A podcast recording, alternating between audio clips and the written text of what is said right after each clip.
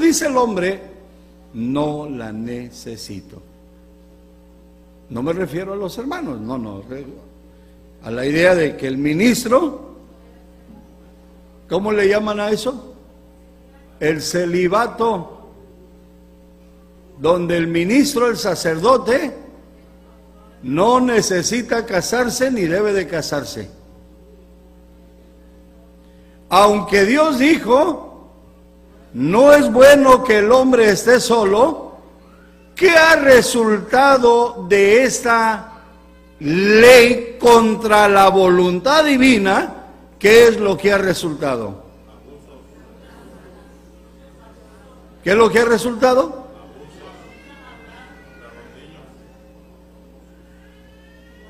Demandas y más demandas por tanto abuso contra la niñez.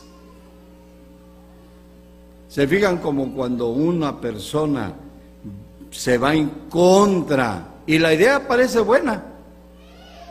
La idea parece muy buena.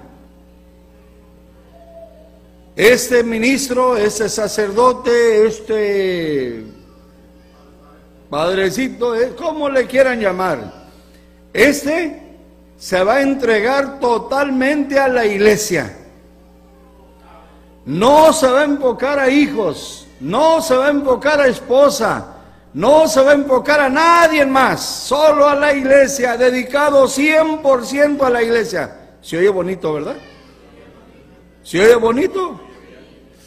Oye, qué suave, no hombre, el hermano no tiene que atender a ningún jovencito, niña o jovencita, eh, a sus hijos, no tiene que preocuparse de su esposa, va a estar leyendo la Biblia y hablando y atendiendo a la iglesia y consolando a la iglesia. No, hombre, qué barbaridad.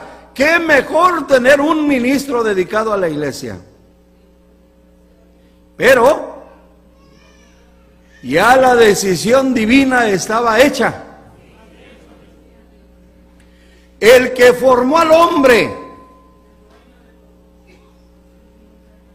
el que sabía cada latido del corazón y por dónde correría la sangre y hasta dónde llegaría, y que ese, ese cuerpo tendría una máquina de analizar el cerebro.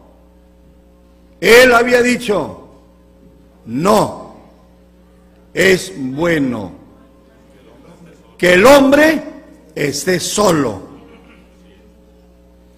Debe de estar casado. Pero llegó un dogma una ley, una idea disque de origen divino. Por eso el día de, eh,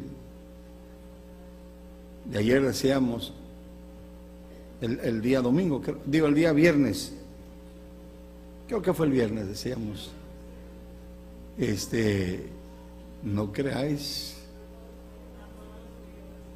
a todo espíritu No creáis a todo aquel que viene diciendo que esa es inspiración de Dios. No les creáis. Pero es que esta es una idea divina, entregado a la iglesia. Ya está establecido. La ley de Dios ya está establecida. Y la ley de Dios dice, no, es bueno que el hombre esté solo. Necesita. Por eso dice, le haré. Porque necesita esa ayuda que puede hacer diez cosas a la vez. A lo mejor exagero, pero cinco cosas a la vez. Y yo no las puedo hacer.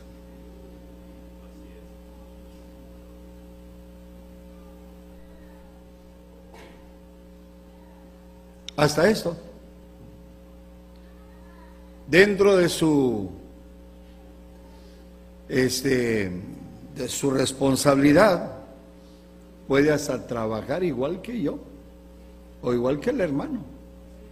y llegar a cocinar, a lavar la ropa, limpiar, a barrer, a tender la cama, a limpiar los niños, a prepararlos para la oración y ya está en la oración. Fíjate lo que Dios hizo, la ayuda. Y el hombre dice, no. Porque debe dedicarse totalmente a la iglesia. Esa idea de contradecir lo establecido por Dios ha llevado al hombre a su desgracia, a su fracaso.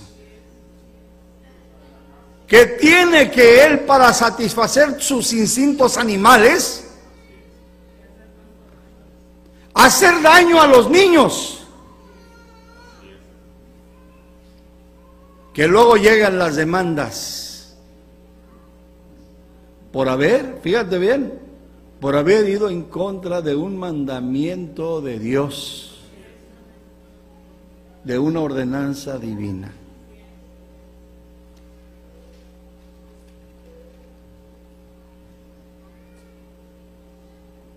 Así pensamos a veces. Que yo puedo ir en contra de la voluntad de Dios y saldremos ganando.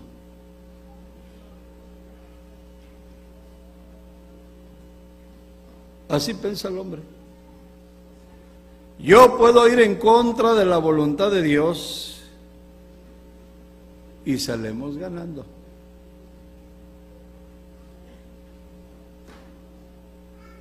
Muchos desconocen ¿De dónde se origina ese pensamiento de contradecir la voluntad divina? ¿Qué estaban viendo detrás de, esa orden? ¿Qué estaba oculto detrás de esa orden que venía en contra de la voluntad divina? Todos los que aman a Dios Necesitamos entender que nuestra vida es una continua lucha contra las inclinaciones que la carne tiene. Y si no nos apegamos a lo que la Biblia dice, fallamos. Y vean los resultados. Por eso quise tomar, tomar ese ejemplo del principio, del celibato. Los hombres, que grandes conocedores de la Biblia, los hombres que más antiguos en el conocimiento divino, fueron en contra de una decisión de Dios.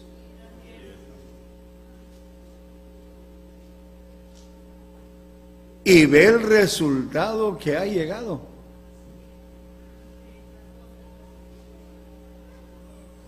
Si algunos no han parado en la cárcel, en prisión, es porque los han, los han quemado, los han ahorcado, los han hecho pedacitos con machete o los han mandado a otro país, los han protegido.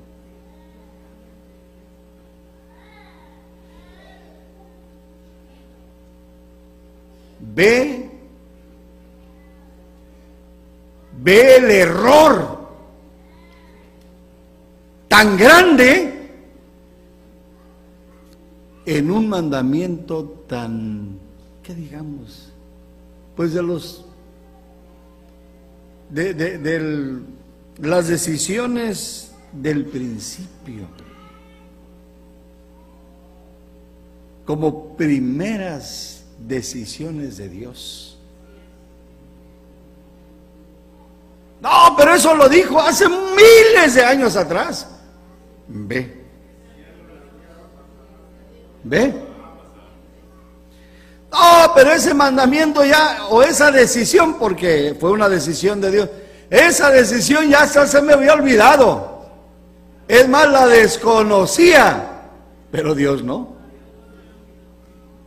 Dios sabía perfectamente por qué estaba dando, tomando esa decisión.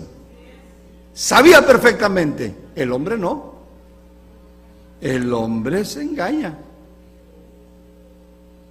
¿Y, y a la gente? ¿Pues le parece bien? No, hombre, qué bueno está esto. No, esto se me hace bien. Ahora tenemos un ministro que se dedica 100%